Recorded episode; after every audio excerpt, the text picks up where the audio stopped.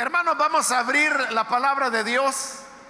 En esta ocasión lo hacemos en la carta a los Gálatas. Busquemos el capítulo número 4. Ahí vamos a leer el pasaje que corresponde en la continuación del estudio que estamos desarrollando en esta carta.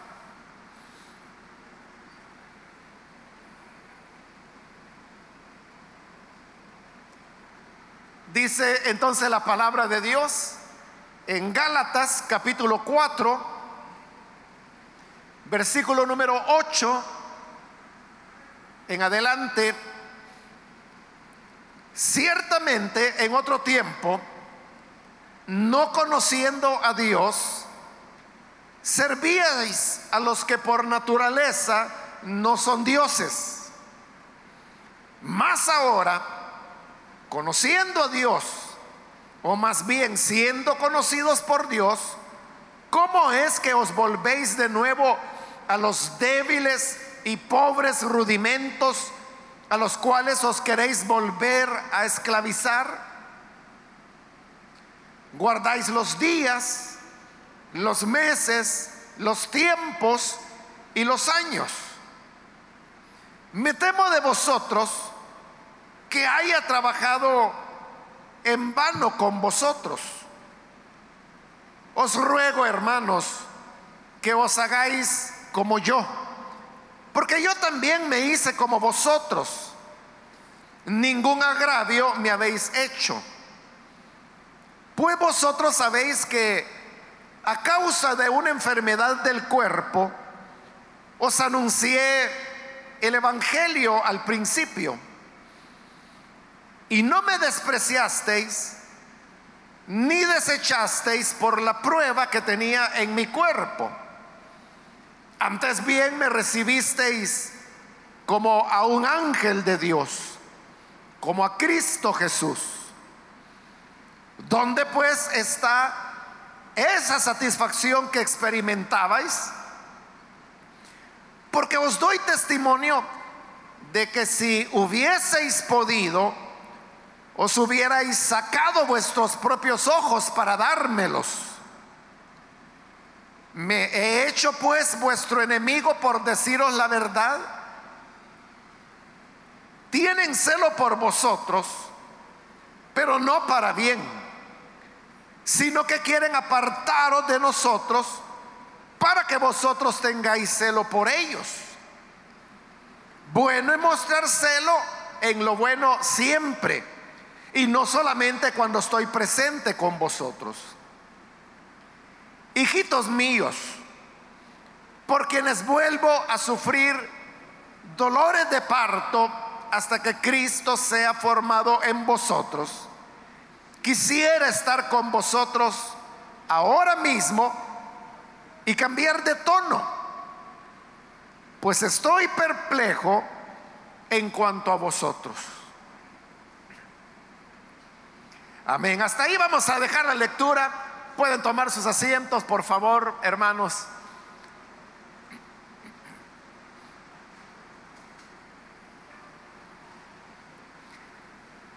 Hermanos, seguimos adelante con el estudio que estamos desarrollando en esta carta a los Gálatas, en la cual el tema principal que Pablo está desarrollando es eh, el combatir el error de los judaizantes que habían llegado para enseñar a, los gálatas que para poder alcanzar la salvación no era suficiente la fe en el Señor, creer en Él, sino que también había que guardar la ley. Al menos algunas cosas de la ley, entre ellas la circuncisión, que era un asunto en el cual los judaizantes hacían bastante énfasis. Y hemos venido viendo a lo largo de esta carta cómo Pablo ha utilizado varios argumentos y seguirá usando otros más para demostrarles a los gálatas que después de haber creído ellos en la gracia del Señor, y al estar ellos acogiéndose a la ley de Moisés, lo que estaban haciendo era una, un alejamiento de esa gracia. Más adelante vamos a encontrar que Pablo usa expresiones tajantes como, por ejemplo, que si ellos quieren volverse a la ley, entonces han caído de la gracia. Y por lo tanto, es una apostasía la que ellos están cometiendo. De manera que para persuadirles de la importancia de permanecer en la gracia del Señor, es que Pablo escribe esta carta y como digo, él ha venido enfocando el tema desde diferentes ángulos. En los versículos que acabamos de leer, encontramos otra otra refutación, diríamos, que Pablo hace a la insistencia de los judaizantes para que los gálatas guardaran la ley como una condición para la salvación. Pero esta refutación que Pablo hace es realmente bien atrevida, es bien osada la refutación que él va a usar acá es tan atrevida que para cualquier judío o para cualquier judaizante, este argumento que Pablo va a usar aquí podía resultar muy ofensivo. Pero Pablo lo lanza. Esta es la refutación que él hace. Comienza en el versículo 8 diciendo ciertamente en otro tiempo, no conociendo a Dios, servíais a los que por naturaleza no son dioses. Pablo le está recordando ahí a los Gálatas cómo era la vida de ellos antes que llegaran al conocimiento del Evangelio. Los Gálatas eran gentiles. Ellos no tenían conocimiento de la ley de Moisés, no sabían nada, ellos eran paganos. Por eso es que Pablo les dice que en otro tiempo, refiriéndose a esa vida cuando ellos no conocían al Señor, les dice, ustedes no conocían a Dios. Ellos no sabían que existía un único Dios que ese único Dios es el creador de todas las cosas, quien tiene el dominio sobre todo lo visible y lo invisible. O sea, no conocían a Dios, sino que por el contrario, le dice Pablo, servíais a los que por naturaleza no son dioses. Pues en el paganismo había multiplicidad de de divinidades, de dioses. Ellos creían que había un Dios de la lluvia, un Dios del fuego, un Dios del viento, un Dios del mar, un Dios de la fertilidad, etcétera. Para ellos todas eran divinidades y para cada una de ellas ellos fabricaban un ídolo, una imagen. Y era a estas imágenes a las que le rendían culto. Es decir, que Pablo está hablando del pasado pagano que ellos tuvieron. Que en la práctica del paganismo no conocían a Dios, sino que, como les dice, servían a los que por naturaleza no son dioses. ¿Por qué Pablo dice de que esos ídolos que ellos adoraban, por naturaleza no eran dioses. Porque las, imágenes eran hechas de algún material que podía ser madera, podía ser piedra, en algunos casos podía ser plata, podía ser oro incluso. Pero todos, todas estas imágenes, alguien tenía que hacerlas. Si era de madera, tenía que ser un, carpintero quien, quien lo hiciera, o un labrador, un ebanista, diríamos, modernamente. Si era de metal, tenía que ser alguien que trabajaba el metal, un herrero, diríamos nosotros. Si era en piedra, tenía que ser alguien que trabajaba la, la piedra, un litógrafo que tallaba la piedra y hacía imágenes.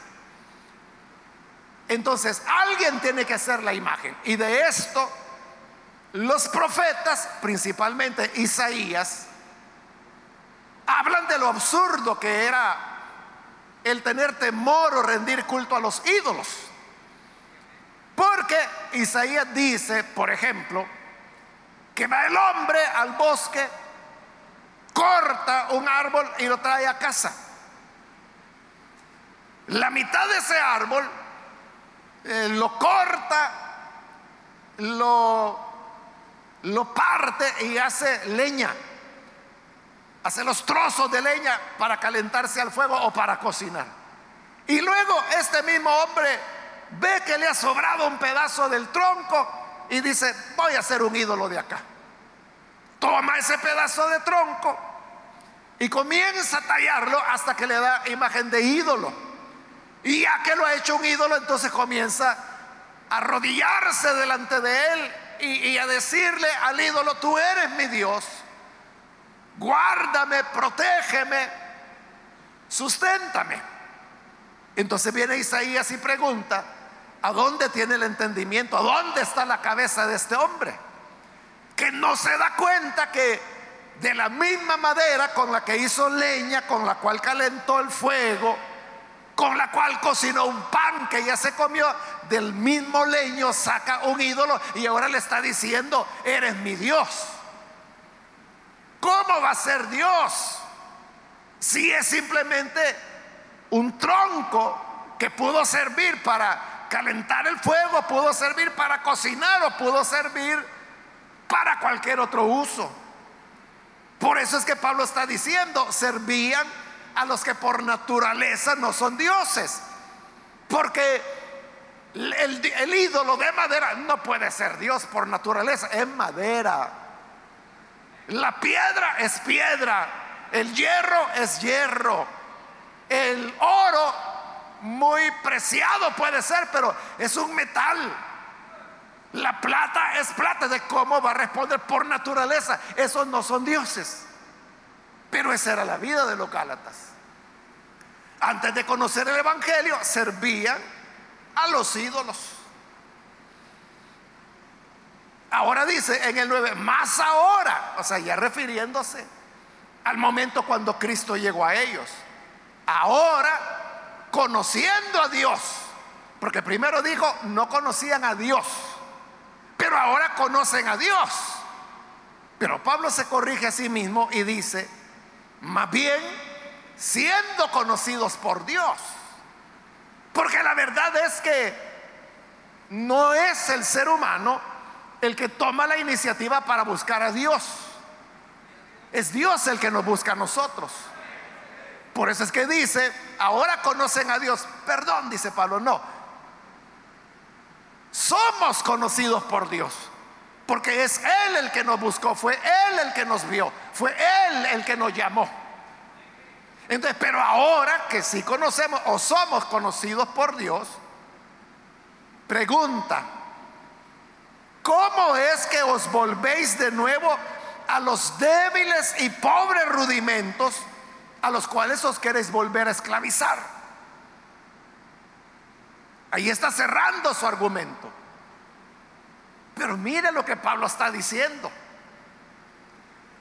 No era que los Gálatas estuvieran volviendo a los ídolos donde Pablo los había encontrado. Ellos no estaban volviendo al paganismo. ¿A dónde era que ellos estaban yendo? estaban yendo del Evangelio que Pablo les había predicado a la ley de Moisés. ¿Lo comprende? Salieron del paganismo, vinieron a Cristo. Pero ahora por la influencia de los judaizantes, estaban yendo a la ley de Moisés. Pero mire las palabras que usa Pablo. ¿Por qué os volvéis de nuevo? ¿Por qué os volvéis de nuevo? O sea, no es que ellos hubieran estado en la ley y que Pablo les presente el Evangelio, salen de la ley y vienen a la gracia. Y ahora, por la influencia de los judaizantes, estaban volviendo a la ley. No, no, no era así. Ellos habían salido del paganismo, de los ídolos. Pero Pablo hoy les está diciendo, están volviendo de nuevo, no al paganismo, sino que a la ley de Moisés. Entonces, ¿qué es el razonamiento que Pablo tiene detrás de eso? Es lo que le digo que es bien atrevido de Pablo. Porque lo que les está diciendo es, si ustedes se vuelven a la ley, están volviéndose a algo tan vano como que si volvieran a los ídolos. Pero Pablo no habla ni de ídolos ni de la ley, sino que dice, ¿cómo es que os queréis volver de nuevo a los débiles y pobres rudimentos a los cuales se quieren esclavizar otra vez? Ellos nunca habían estado esclavizados a la ley, habían estado esclavizados al paganismo. Pero Pablo dice, quieren volverse a esclavizar. ¿Qué es lo que Pablo está diciendo en el fondo? No sé si ya la, ya la cachó. Lo que Pablo quiere decir es que la ley es como el paganismo. Y que así como el paganismo esclaviza, la ley esclaviza. Pablo les dice, si ustedes ya fueron esclavos de los ídolos, ¿por qué hoy quieren volver a ser esclavos de la ley? Pero fíjese el juego que Pablo está haciendo. O sea, está diciendo que la ley es semejante que el paganismo, que los ídolos, que por naturaleza no son Dios. Por eso le digo, hermano, que a un judío de esa época o de hoy en día, usted llegue y le diga, mire, es que la ley de Moisés es igual que el paganismo. Eso es intolerable, o sea, sería como una ofensa para ellos, hermano. Le darían su cachetada por decir semejante cosa. Si para ellos en la concepción de los judíos, el judaísmo es lo opuesto al paganismo, pero Pablo está diciendo que no, que es lo mismo. Para los judíos, nosotros que somos cristianos, somos paganos. Nosotros somos idólatras. Así nos ven ellos. Pero si usted viniera y les dijera que ellos, es lo que Pablo está diciendo ahí, que ellos lo que practican, la ley de Moisés, el judaísmo, es igual que los ídolos, que por naturaleza no son Dios, están igual que los paganos. O les da infarto o le rompen la cabeza a usted, hermano porque es demasiado ofensivo. O sea, es terrible lo que Pablo está diciendo. Pero Pablo lo dice por dos razones. La primera es para hacerle ver a los Gálatas que lo que está ocurriendo no es una cosa sencilla o fácil. Porque alguien puede decir, bueno, ¿y para qué complicarse? Si de todas maneras el mismo Dios que envió a Cristo es el Dios que dio la ley. Eso así es. Entonces, si guardo la ley, es algo que Dios ha dado. ¿Por qué me va a afectar? Mejor que la guarde y no que vaya a dejar algo sin guardar. Ese es el razonamiento humano. Pero Pablo dice, no, no es así. No es así de fácil. Si tú guardas la ley, después de haber estado en el Evangelio, Es como que si te volvieras a los ídolos. Está diciendo la ley es como el paganismo, es igual. ¿Y por qué razón? La primera razón es esa que le acabo de decir. Despertarlos a ellos que se den cuenta que no es una cositilla lo que está ocurriendo, es algo grave lo que están haciendo. Y en segundo lugar, porque Pablo, tanto al paganismo como al judaísmo, él le llama los débiles y pobres rudimentos. ¿A qué se refiere Pablo cuando habla de los débiles y pobres rudimentos? Rudimento, usted sabe hermano que viene de, la palabra rudimentario. ¿Y qué es algo rudimentario? Es algo atrasado, es algo que tuvo una función en el pasado, pero que hoy ya se considera obsoleto. Hubo una época, hermanos, que para hablar por teléfono, las, los aparatos de teléfono tenían una manivela y había que darle vuelta a la manivela. No había timbre, no había cómo marcar números, sino que usted solo le daba vuelta. Entonces ya le contestaba una operadora, porque al darle vuelta lo que usted hacía era a través de una bobina producir un impulso eléctrico que se iba por el cable y llegaba a donde estaba la operadora. Entonces ya la operadora le respondía y le decía, ¿en qué le puedo servir? Y usted le decía, quiero hablar con la oficina, ¿qué hermano? De agua, por decir algo, con la oficina no sé, cualquier lugar donde usted quisiera llamar, donde el abogado fulano. Venía la operadora y a través de unos cables ella hacía la conexión hasta que el abogado ya le respondía. Ahora, esa forma, ese tipo de teléfono es rudimentario. O sea, así comenzó el teléfono, pero ya nadie usa eso, hermano. O sea, ya no hay sistema que funcione de esa manera. Usted puede tener la cajita de madera porque eran bonitas. Y la puede tener en su casa de adorno.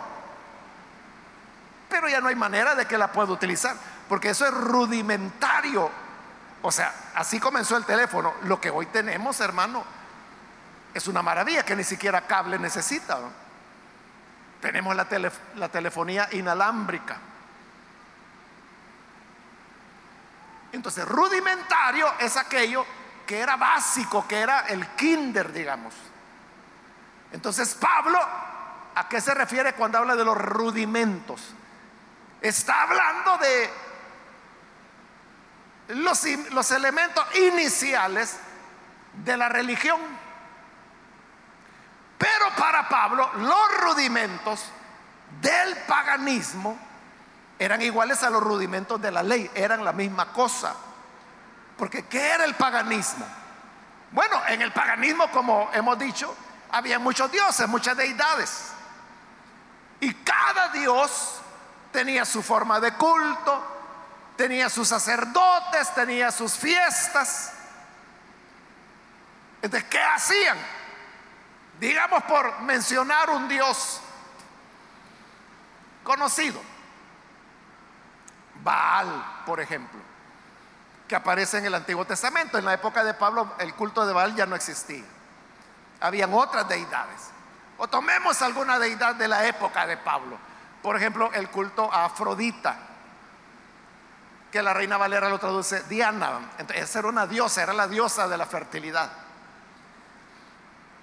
Y Diana tenía sus templos, tenía sus fiestas, tenía sus sacerdotes y sacerdotisas, porque habían hombres y mujeres. Y habían ritos entonces, ¿en qué consistía el culto a Afrodita? Consistía, hermanos, en una serie de prácticas, de fechas sagradas, de ritos que los sacerdotes o sacerdotisas de Afrodita realizaban. Eso era el paganismo.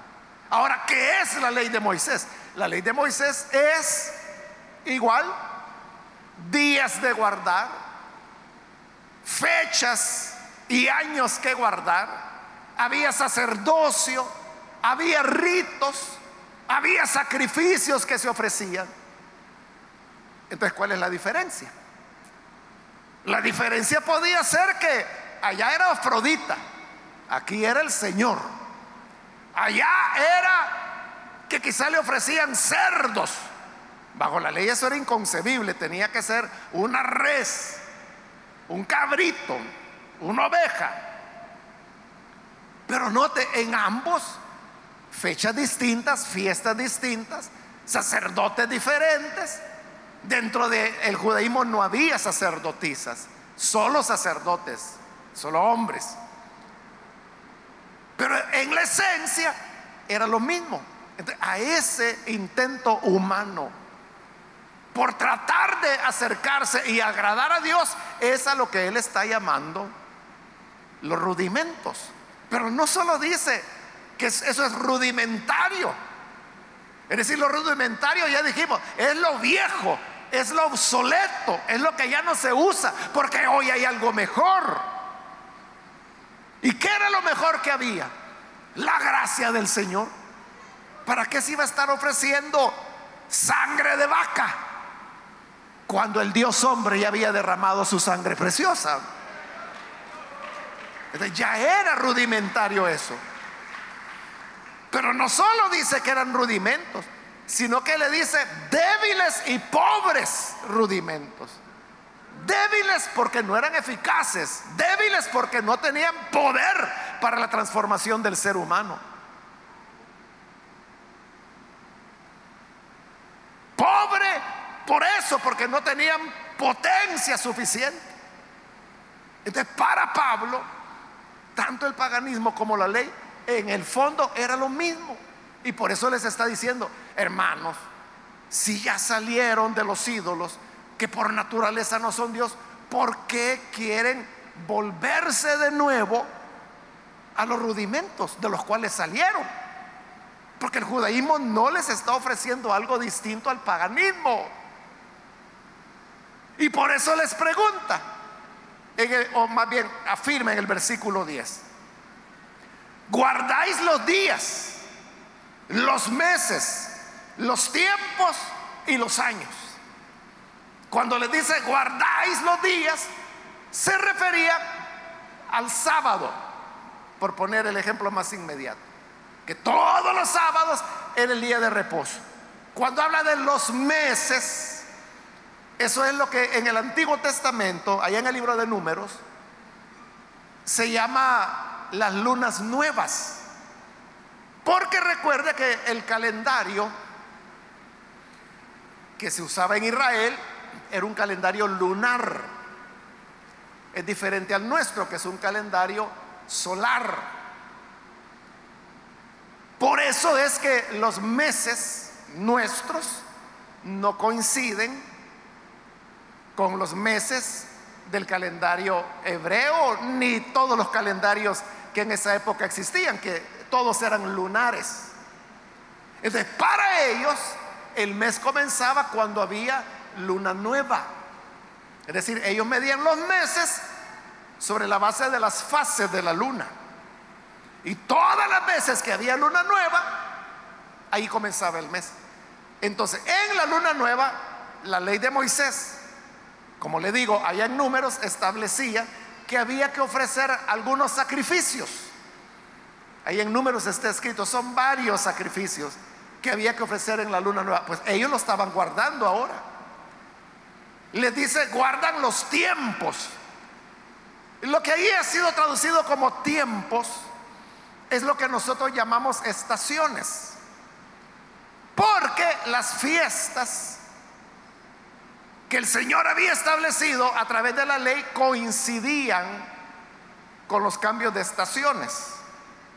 Por ejemplo, Pentecostés era el inicio del verano. Coincidía con la cosecha. Igual la fiesta de los tabernáculos marcaba la transición de una estación a otra. Por eso es que Pablo dice, guardan los tiempos, es decir, las estaciones, porque en los cambios de estaciones es que se realizaban las fiestas religiosas judías. Y luego dice, y los años, y con eso se refiere al año de jubileo, que en primer lugar los judíos tenían que contar siete años. Entonces había un año séptimo, que era un año de reposo. Pero luego, cada grupo de siete años, es decir, 49 años, era un nuevo ciclo de 49 años. Y en el año 50 era lo que se llamaba el año del jubileo.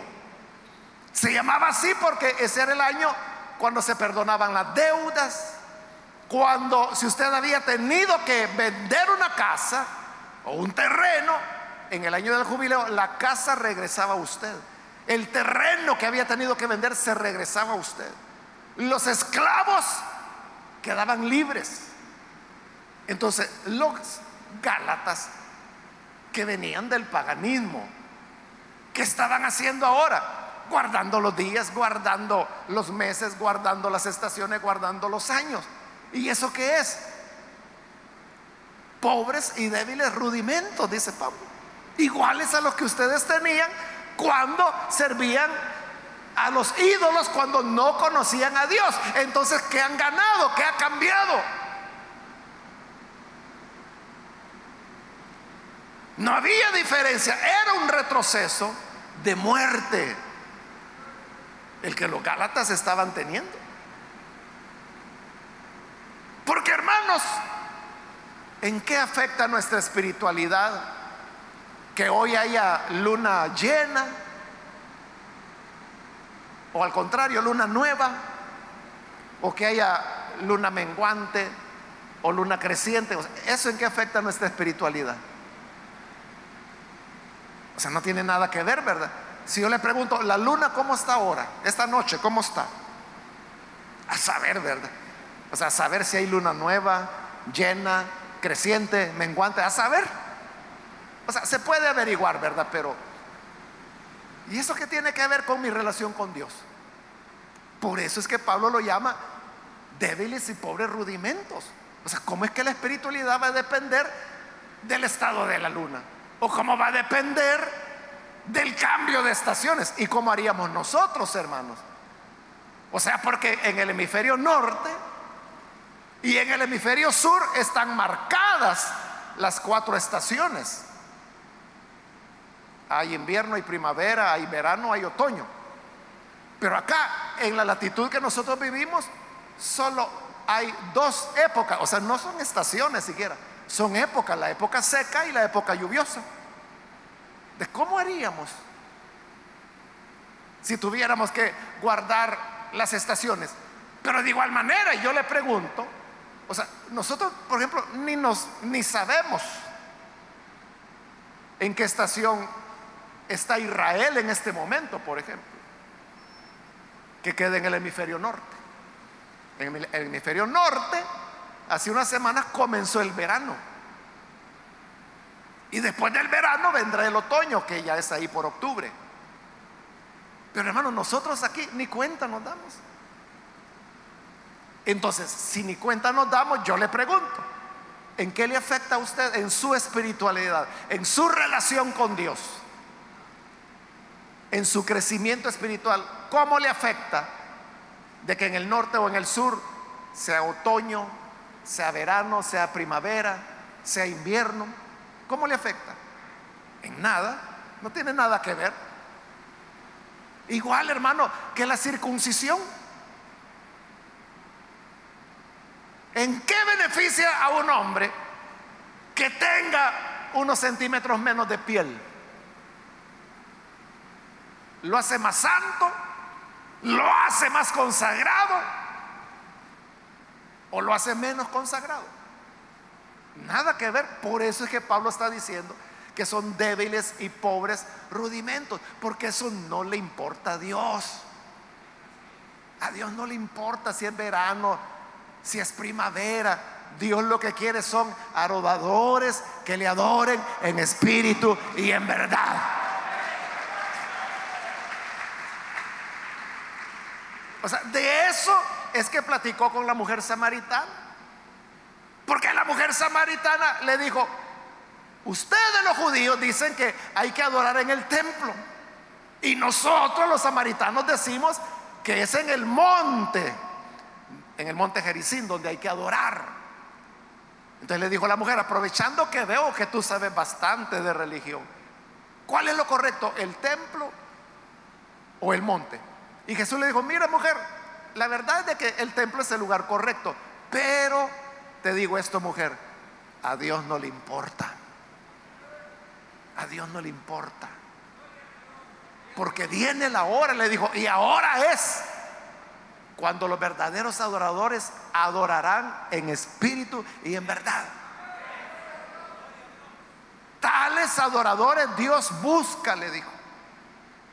Que le adoren en espíritu y en verdad. O sea, Dios no anda preocupado que si lo están adorando en el templo, o si lo están adorando en el monte, o si lo están adorando en el valle, o si lo están adorando en el mar. A Dios no le importa. A Él lo que le importa es la sinceridad, la honestidad con la cual la persona se presenta. Pero para ellos eso era lo importante. Eso definía su religiosidad, su espiritualidad. Y por eso es que le pregunta al Señor cuando le dice, mira, me parece que eres profeta. aprovechando de que eres profeta, dime, ¿a dónde hay que adorar? Por eso es que Pablo dice, son débiles y pobres rudimentos. Pero entonces note, en el fondo, lo que la ley ofrecía y pedía era lo mismo que el paganismo pedía y ofrecía, con matices, ¿verdad? Con cambio de fechas, con otro tipo de sacerdotes, con otro tipo de sacrificios. Por ejemplo, en el culto de Afrodita, la prostitución sagrada era una ofrenda de culto a Afrodita. Eso, hermano, en el judaísmo impensable, ¿verdad? No podía ser. Era abominable para Dios que se ejercieran actos de prostitución para adorar al Señor. O sea, inconcebible, todo lo contrario.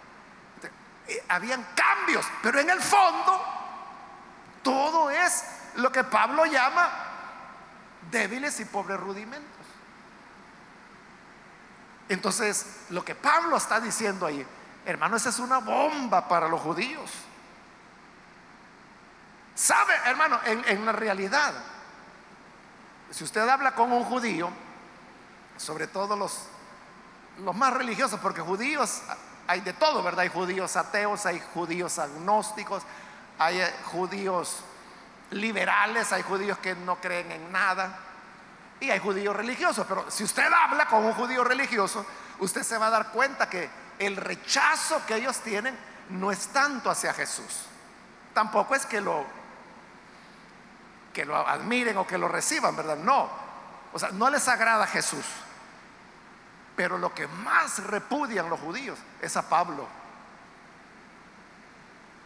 Por estas cosas. Es que es terrible lo que Pablo está diciendo ahí, hermano que la ley es igual que el paganismo. Entonces le está diciendo a los Gálatas, si ustedes se van a esclavizar a la ley, mejor se hubieran quedado con los ídolos. Si es lo mismo, los dos son rudimentos, que no sirven para nada. Y por eso remata en el versículo 11 cuando le dice, me temo de vosotros que haya trabajado en vano con vosotros. Fíjese qué terrible. Dice, hermanos, si van a estar así, entonces todo el esfuerzo, el tiempo que yo invertí en ustedes fue tiempo perdido. No sirvió para nada porque están volviendo a lo mismo. Me temo que mi trabajo entre ustedes es en vano, no ha surtido efecto. Y ahora cambia, o sea, porque eso que les acaba de decir, hermano, es una guacalada que les acaba de tirar. Pero hoy cambia el tono y lo suaviza un poco. Y dice en el 12, os ruego, hermanos. O sea, porque les acaba de decir, hermano, ustedes no son nada. Entonces, por gusto yo me maté enseñándoles, predicándoles. ¿Para qué? Para nada. Pero hoy cambia y lo llama hermano de nuevo. Les ruego, lo pone como súplica. Háganse como yo. Porque yo también me hice como vosotros. ¿A qué se refiere Pablo cuando dice, háganse como yo? ¿Quién era Pablo? Era un hombre que de la ley había salido a la gracia del Señor. Háganse como yo, es decir, vuélvanse a la gracia, manténganse en la gracia. Porque le dice, yo me hice como ustedes. Y cuando le dice, me hice como ustedes, ¿a qué se refiere Pablo? A lo que él explica en otra de sus cartas cuando menciona que al judío me hice judío, al gentil me hice gentil, al que está sin ley yo me hice como que no tuviera ley.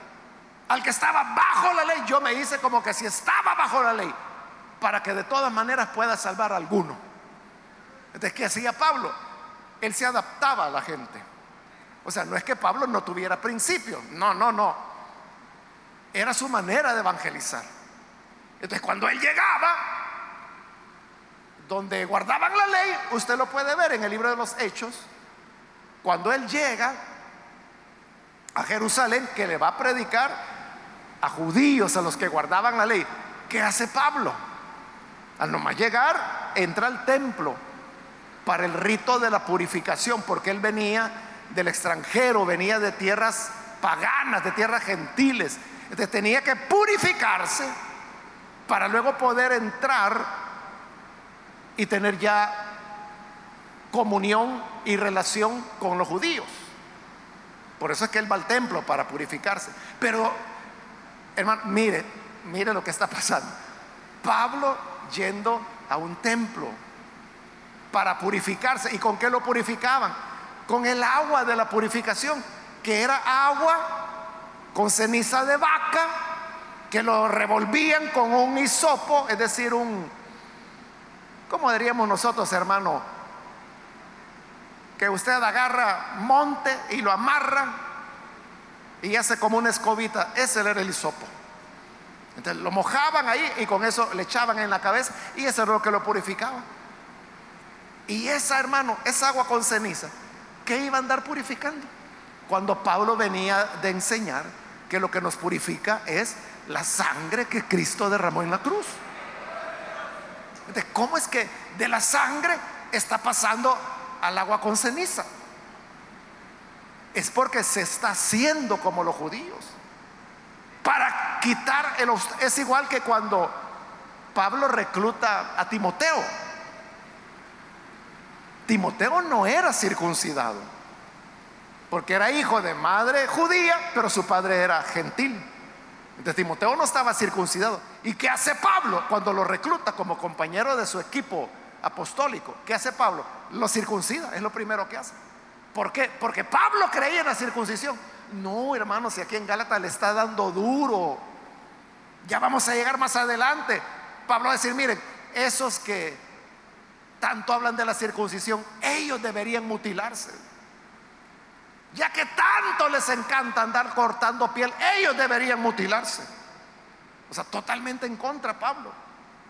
La circuncisión dice, no es la que se hace en la carne, o sea, en el cuerpo.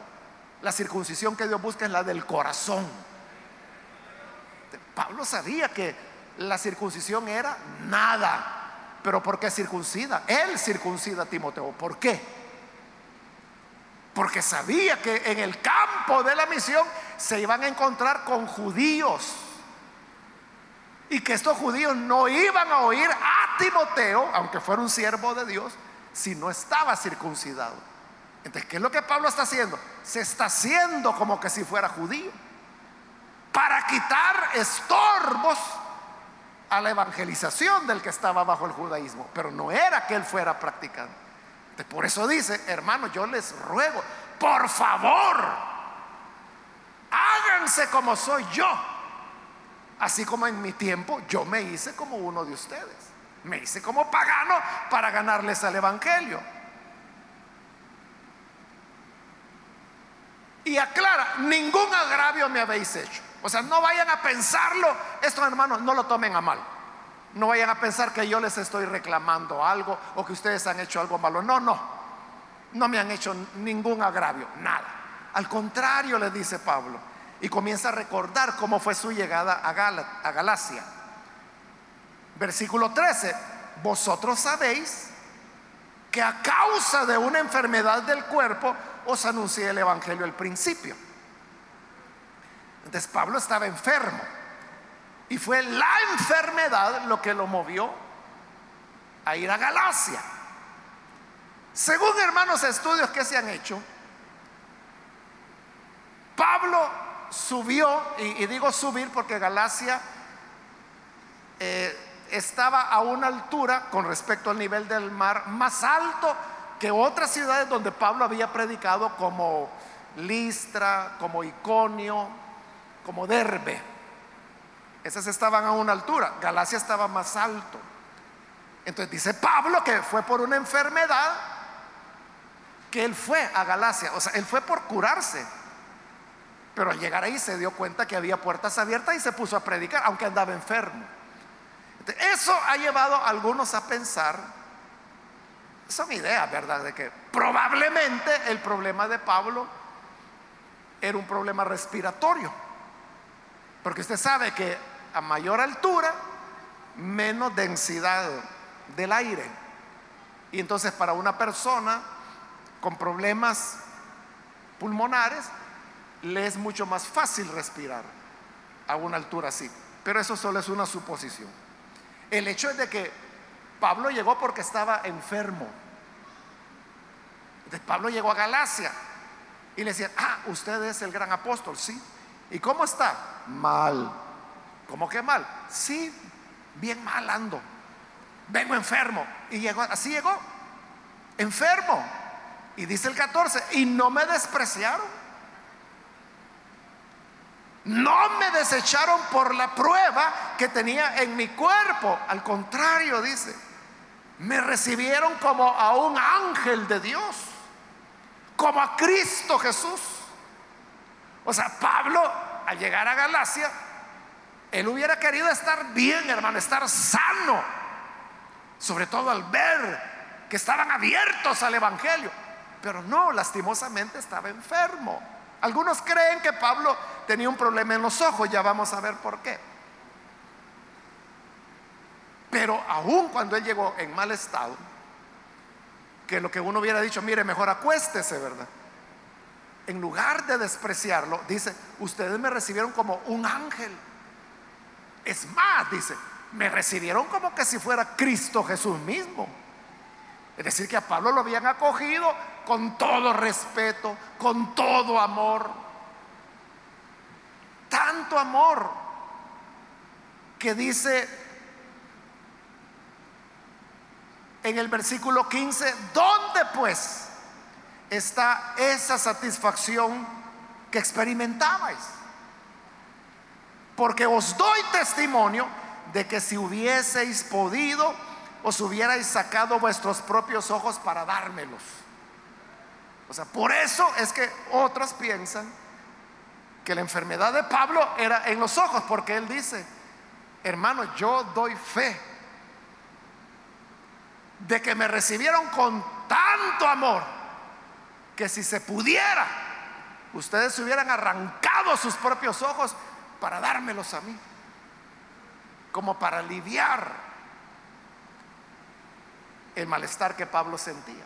por eso es que algunos dicen, probablemente su enfermedad era de los ojos, aunque otros dicen, Pablo está usando solo una, una hipérbole, es decir, una figura, donde está exagerando las cosas para hacer ver el amor con que lo habían recibido, que eran capaces de darle sus propios ojos. Es una expresión, una manera de decir. Pero hoy Pablo les pregunta, bueno, ¿Qué pasó, hermanos?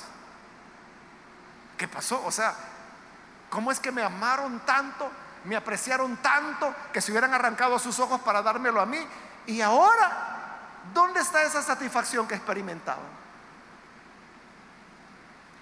Y aquí les toca el punto clave, en el 16. Me he hecho vuestro enemigo por deciros la verdad. Entonces, mire qué cosas. Después de que habían recibido a Pablo como un ángel de Dios, como Cristo Jesús mismo, hoy lo tienen de enemigo. Porque eso es lo que Pablo les está preguntando. ¿Me hice su enemigo por decirles la verdad? ¿A dónde quedó esa satisfacción que sentían por mí? que se hubieran arrancado sus ojos para dármelos a mí. Y ahora ni saludarme quieren. Ahora ni recibirme quieren. Ahora por enemigo me tienen. Entonces note, el gran amor, el gran aprecio, la gran valoración que tenían en Pablo, hoy eso ha cambiado totalmente y lo tienen por enemigo. O sea, al apóstol que les había llevado la salvación a través del Evangelio. Entonces note cómo cambian las cosas, ¿verdad? Que después de que lo tenían como el siervo de Dios, ahora lo tienen por enemigo. Y aquí viene una pregunta. Eso, hermano y hermana, que hace que el amor se convierta en enemistad, que el aprecio se convierta en desprecio, ¿usted qué cree? ¿Que eso es de Dios? ¿O es algo del hombre o de Satanás? Claro, ¿verdad? No podía ser de Dios. Eso tenía que ser suficiente, hermano, para que los Gálatas entendieran que la ley era un camino equivocado. ¿Por qué? Porque al hombre que Dios había usado y que ellos mismos lo vieron como ángel, lo vieron como Cristo Jesús, hoy lo tenían como enemigo. Entonces, eso que los hizo cambiar, eso no es de Dios. No puede ser de Dios. El Señor lo dijo, por los frutos lo conocerán. Entonces, eso esas voces que cambiaron su forma de ver las cosas, que eran los judaizantes que habían llegado a Galacia. Ellos eran los que hoy veían a Pablo como enemigo. Esas voces no eran de Dios. Porque nunca lo de Dios convertirá el amor en enemistad, el aprecio en desprecio. Nunca. Lo que es de Dios es lo inverso hace que el amor crezca más y más y más. A este, cambio, hermanos, que de amor se convierte en odio, es lo que algunos le llaman el síndrome de Listra. El síndrome de Listra. Y le llaman así por lo que ocurrió en la ciudad de Listra, cuando Pablo llegó predicando con Bernabé que dice el libro de los Hechos que ellos llegaron a Listra y ahí había un hombre paralítico a quienes los apóstoles lo sanan, lo levantan. Entonces cuando el paralítico está sanado, ¿qué ocurre en Listra? Ellos creen que son los dioses que han bajado. Y entonces a Pablo lo veían como un dios. A Bernabé lo veían como Mercurio porque en el paganismo Mercurio es el dios que comunica los mensajes de los dioses hacia los hombres. Entonces, ¿qué hicieron? Que comenzaron a, celebrarlo y adorarlos. Y hasta vino el sacerdote y traía hasta un toro que lo iba a sacrificar delante de ellos. Y les traían guirnaldas de flores porque era, una, era paganismo.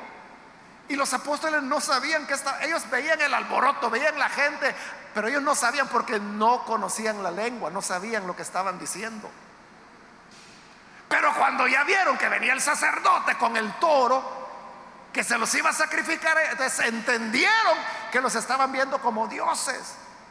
Entonces es que Pablo y Bernabé se tiraron en medio de la gente y comenzaron a decirle, hermanos, no hagan esto. Si precisamente para eso hemos venido, para decirles que de estas locuras se conviertan al Dios vivo, al Dios verdadero, el Dios que ha levantado al paralítico. Y dice el libro de los Hechos, difícilmente lograron evitar que les ofrecieran culto y sacrificios. Entonces fíjese, en Listra los reciben como dioses, los tienen como dioses, pero ¿qué ocurre después? Que vienen los enemigos, los judíos, y llegan a Listra y comienzan a decirle, no, si ese Pablo, ese es un ladrón, no, si ese Bernabé, ese es un charlatán, tanto que habla y solo mentiras dice. y comenzaron a soliviantar a la gente en contra de ellos. Entonces todos los vecinos de Listra, ¿qué hicieron? Se levantaron y les meten una pedreada, principalmente a Pablo, que dejaron de apedrearlo porque pensaron que ya lo habían matado. Entonces lo dejaron y dijeron, bueno, ya está muerto y se fueron. Y cuando ya se fueron, Pablo se levantó, ya se fueron. Sí. Y vuelve a entrar Pablo a la ciudad. Y dice que entró a consolar a los hermanos. Él era el apedreado, pero es el que va a consolar a los hermanos. Entonces note, después que los tenían como dioses, los apedrean a muerte. ¿De cómo es que de dioses pasan a odiarlos y a matarlos? de idolatrarlos, quieren asesinarlos. ¿Qué produjo el cambio? La lengua de los que llegaron a hablar, los enemigos de ellos. Y otra vez le pregunto, esas personas que le hacen a usted odiar, que le hacen despreciar a personas a las cuales usted admiró, a las cuales usted valoraba mucho, eso no es de Dios ese es o humano o de Satanás. Porque lo de Dios, repito, hace que el amor sea más intenso, hace que la valoración sea mayor, hace que el aprecio sea mayor. Lo que Dios hace es lo que ocurrió con Pablo. Me recibieron como ángel, me recibieron como Cristo Jesús, pero ahora lo tienen por enemigo. Y lo peor, lo peor, dice Pablo, me hice su enemigo por decirles la verdad. Pues eso es lo peor de todo. O sea, que Pablo los estuviera engañando, que Pablo les estuviera mintiendo, uno diría, bueno, pues él mismo se metió en un lío. No, y lo que había hecho es decirles la verdad. O sea, esto es lo que ocurre, esto es lo que está pasando, que ustedes están volviendo a condenación. Les decía la verdad. Por esa verdad es que lo tenían por enemigo.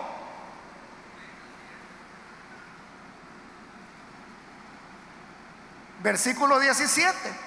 Tienen celo por vosotros. Es decir, esos maestros judaizantes. Tienen celo por ustedes. O sea, se presentan como nosotros sí les vamos a enseñar la verdad. Nosotros sí los vamos a proteger. Nosotros sí los vamos a cuidar. Nosotros no los vamos a engañar como Pablo lo ha hecho. Nosotros sí somos sinceros. Te dice Pablo, tienen celo por ustedes, pero no para bien, sino que lo que quieren es apartarlos de nosotros para que ustedes sean los que tengan celos de ellos. Entonces Pablo dice, ellos han hecho todo un trabajo de desacreditación en mi contra, les han enseñado una falsa doctrina para que ustedes los idolatren a ellos. Porque ellos lo que quieren es alejarlos de nosotros, que ya no les diga la verdad, para que así ustedes los idolatren a ellos. Tener celo, le dice Pablo, no es malo. Versículo 18, bueno es mostrar sol, celo, pero en lo bueno siempre. O sea, hay que tener celo, pero no de las locuras que la gente dice. Hay que tener celo de lo bueno, de lo que es correcto. Es bueno mostrar celo en lo bueno siempre y no solamente cuando estoy presente con vosotros. Porque usted sabe, ¿verdad? Que hay gente que se porta mal. Pero cuando llega la autoridad espiritual, manita junta. Es un santo, es una santa. Pero cuando la autoridad se va, la agarra de nuevo. por eso Pablo le dice, el celo es bueno. No para pelear, no para tener enemigos, no para idolatrar humanos. El celo es para el bien y el bien tiene que seguirse siempre esté o no esté presente. Versículo 19, y aquí va a cerrar ya. Y ahora baja todavía más el tono. O sea, hoy más cariñoso. Hijitos míos. Anteriormente les dijo hermanos. Hoy les está diciendo hijitos míos. O sea, ya es más cariñoso que eso no se puede. por quienes vuelvo a sufrir dolores de parto hasta que Cristo sea formado en vosotros. Es decir, Pablo está diciendo el mismo dolor por la lucha que yo tuve para sacarlos del paganismo, hoy los estoy teniendo para sacarlos de esa locura de la ley, para que se mantengan en la gracia de Cristo. Por eso dice, vuelvo a tener dolores de parto por ustedes.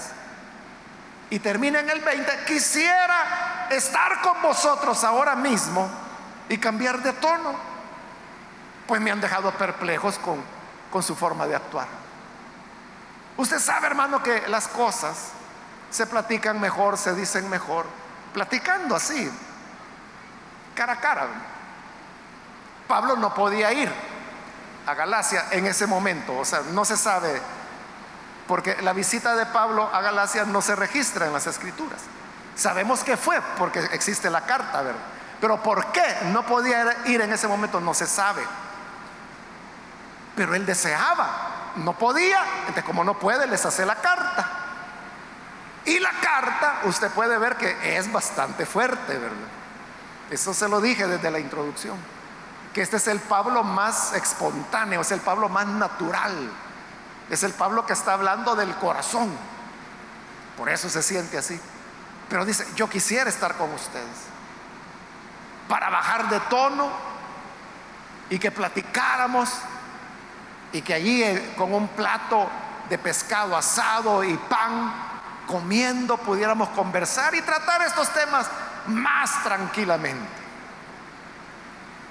Pero no se podía. Entonces, hermanos, todas las situaciones se pueden resolver, pero se resuelven así, platicando cara a cara, no hay por qué exaltarse no hay por qué llenarse de enemistades como estaban llenos los Gálatas, o sino que tranquilo, tranquilo, o sea, platiquemos. Y ahí están los razonamientos de Pablo. O sea, ¿por qué quieren volverse a los rudimentos cuando tienen la luz gloriosa del Evangelio de Cristo? ¿Para qué quieren volverse a las sombras? ¿Para qué quieren volverse a guardar los días, los años, cuando este es el día que el Señor creó. Porque al resucitar amaneció un nuevo día, donde todas las cosas están siendo hechas nuevas, lo viejo ha pasado y no hay por qué tengamos que estar volviendo a las sombras. Así que hermanos, que Dios nos ayude para que podamos mantenernos siempre firmes en la gracia del Evangelio de Cristo. Vamos a orar, vamos a cerrar nuestros ojos y antes de orar quiero hacer una invitación para las personas, amigos, amigas que todavía no han recibido al Señor Jesús como su Salvador, pero si usted ha escuchado la palabra y hoy se da cuenta de la importancia de venir para recibir a Jesús, yo quiero invitarle para que ahí en el lugar donde usted se encuentra, se ponga en pie en señal de que usted desea recibir al Señor. Y nosotros vamos a orar por usted. Cualquier amigo o amiga que necesita venir a Jesús, póngase en pie, por favor. Venga a recibir la gracia que el Señor ofrece. Porque en esa gracia es que tenemos el perdón. A Dios no le interesa ni le preocupa las fechas, las estaciones, las fiestas, los ritos. Al Señor no le preocupan las flores, las velas, el incienso, los cantos. Lo que le interesa es su corazón. Que nuestro corazón sea sincero y sea entero para Él. ¿Quiere usted venir y entregar ese corazón a Jesús? Póngase en pie, por favor. Cualquier amigo, amiga que hoy necesita recibir al Señor, póngase en pie. Hágalo en este momento. Hágalo ahora mismo porque yo voy a ser bien breve, voy a terminar ya. Pero si hay alguien que necesita venir a Jesús, póngase en pie y vamos a orar por usted. Quiero invitar también si hay algún hermano o hermana que se ha alejado del Señor, mas hoy necesita reconciliarse. De igual manera, póngase en pie. Venga, hermano, a reconciliar con el Señor. El Señor no desecha para siempre. Venga, hermana, para reconciliarse con el Señor. ¿Hay alguna persona? ¿Algún hermano, hermana que se va a reconciliar? Póngase en pie. Hágalo ahora porque queremos orar por usted. Muy bien, aquí hay un muchacho, que Dios lo bendiga, bienvenido. ¿Alguien más que necesita pasar? Ya sea que es primera vez que viene o si se va a reconciliar, póngase en pie y venga. Hago ya la última llamada. Si hay alguien más que necesita venir al Señor por primera vez o reconciliarse, póngase en pie y aproveche que esta es ya la última llamada que estoy haciendo.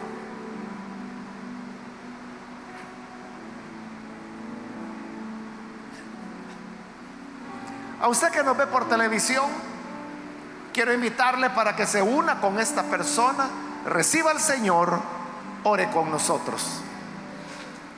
Padre, gracias te damos por tu palabra, porque ella es la que nos guía, la que nos orienta.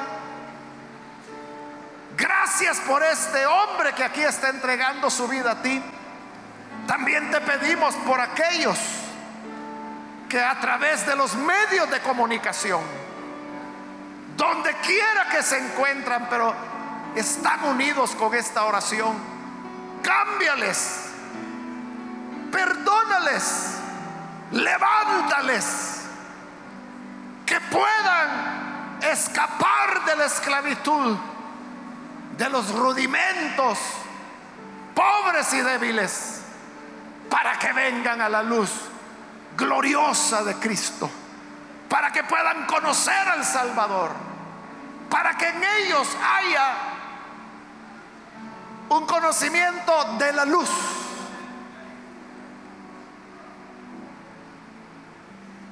Te rogamos también, Señor, por tu iglesia, por todo tu pueblo, que nos permitas permanecer firmes en la gracia, que no volvamos atrás, que no escuchemos voces extrañas que nos van a robar la paz, que nos van a robar el amor, sino que permanezcamos firmes en lo que hemos creído y recibido. En el nombre de Jesús, nuestro Señor, lo pedimos. Amén y amén.